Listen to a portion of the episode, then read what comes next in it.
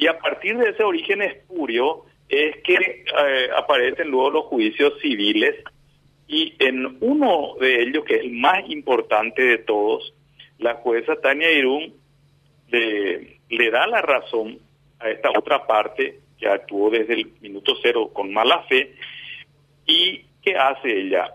Otorga estas tierras contrariando el texto expreso de la ley.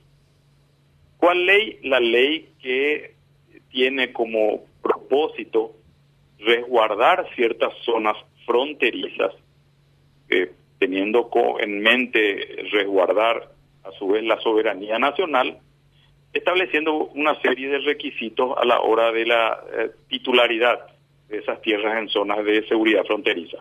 Entonces, personas naturales de países limítrofes no pueden ser propietarias.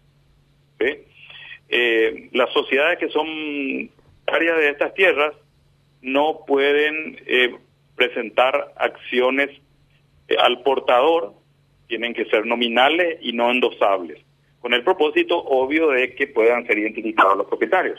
Bueno, sin cumplir, cumplir esos dos requisitos que están en la ley y se supone que los jueces conocen el derecho, Iuris Curianovit, dice el famoso refrán jurídico que uno aprende en primer curso, eh, que significa que el juez conoce el derecho.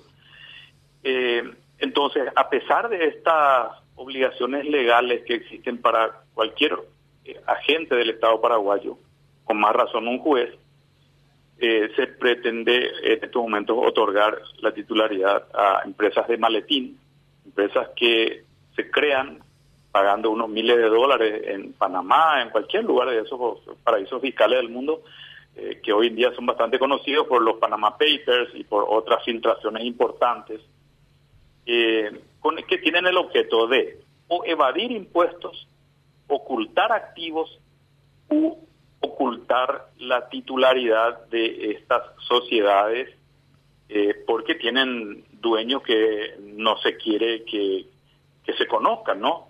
Eh, eso es en pocas palabras. Ahora, eh, como consecuencia de, este fallo de, la, de esta jueza, ella fue destituida por el jurado en juicio de magistrado y fue imputada por el Ministerio Público por el delito de prevaricato.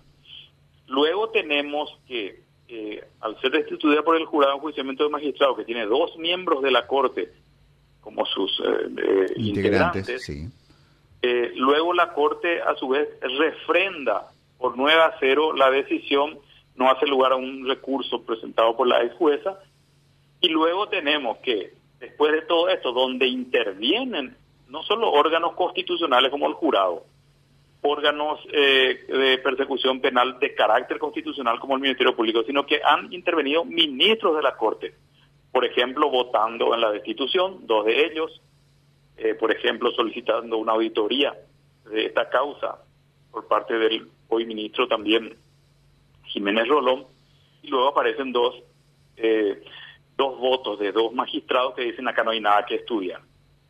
En cualquier país del mundo, Quique Adela, si una causa viene precedida de tan negros antecedentes, eh, con una estela turbia a, lo largo de todo su recorrido, lo menos que puede hacer una corte es decir, vamos a constituirnos en, en, el, en pleno y vamos a estudiar a ver qué pasa acá.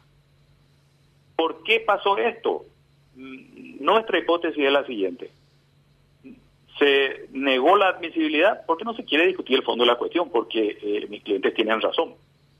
Tienen razón y va a ser imposible discutir jurídicamente un caso en el que se lleva las de perder por parte de quienes están empujando que esto no se discuta en sede del más alto tribunal de nuestro país.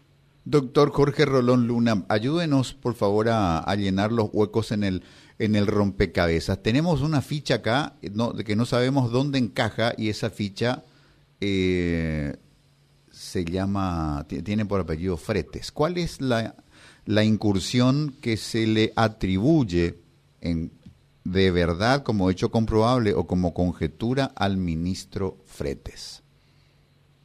Sí, eh, ahí decía yo al comienzo, es un caso complejo, tiene muchas aristas y a veces uno no es tan bueno relatando y dejando tal vez algún fleco ahí eh, colgando, ¿no?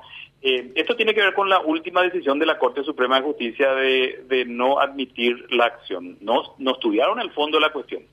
¿Qué pasó con el ministro Fretes? El ministro Fretes, que fue decano de la Facultad de Derecho, es profesor y docente de, la Facultad de Derecho hace eh, décadas, no puede decir que él no conoce la obligación que tiene al ser recusado, porque fue recusado con causa de apartarse del estudio de su propia recusación.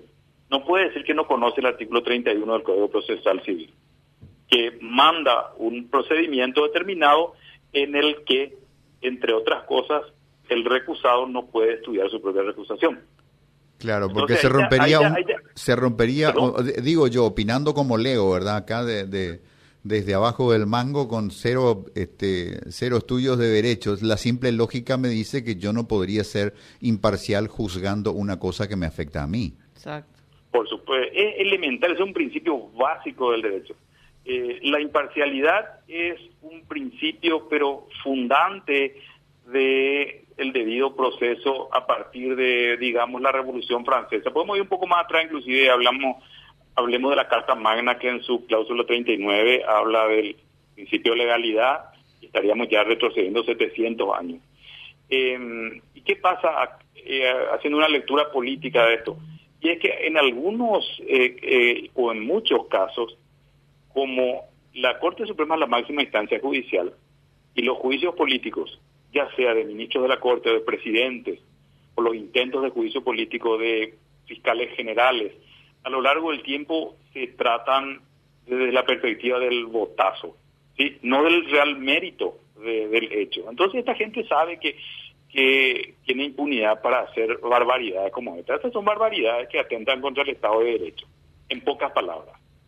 Doctor, ¿y, qué pasa? nosotros pretendemos que la Corte arregle esto, que, que esta decisión viciada de nulidad se arregle y se estudie el fondo de la cuestión, porque el fondo de la cuestión aún no ha sido estudiado por la Corte. ¿Y qué sucede con los camaristas que en su momento confirmaron la sentencia de la jueza? ¿Por qué solamente Tania Irún fue sancionada, destituida e imputada? Bueno, e-, esos señores están denunciados también penalmente, porque básicamente refrendaron esa decisión eh, viciada de la primera instancia.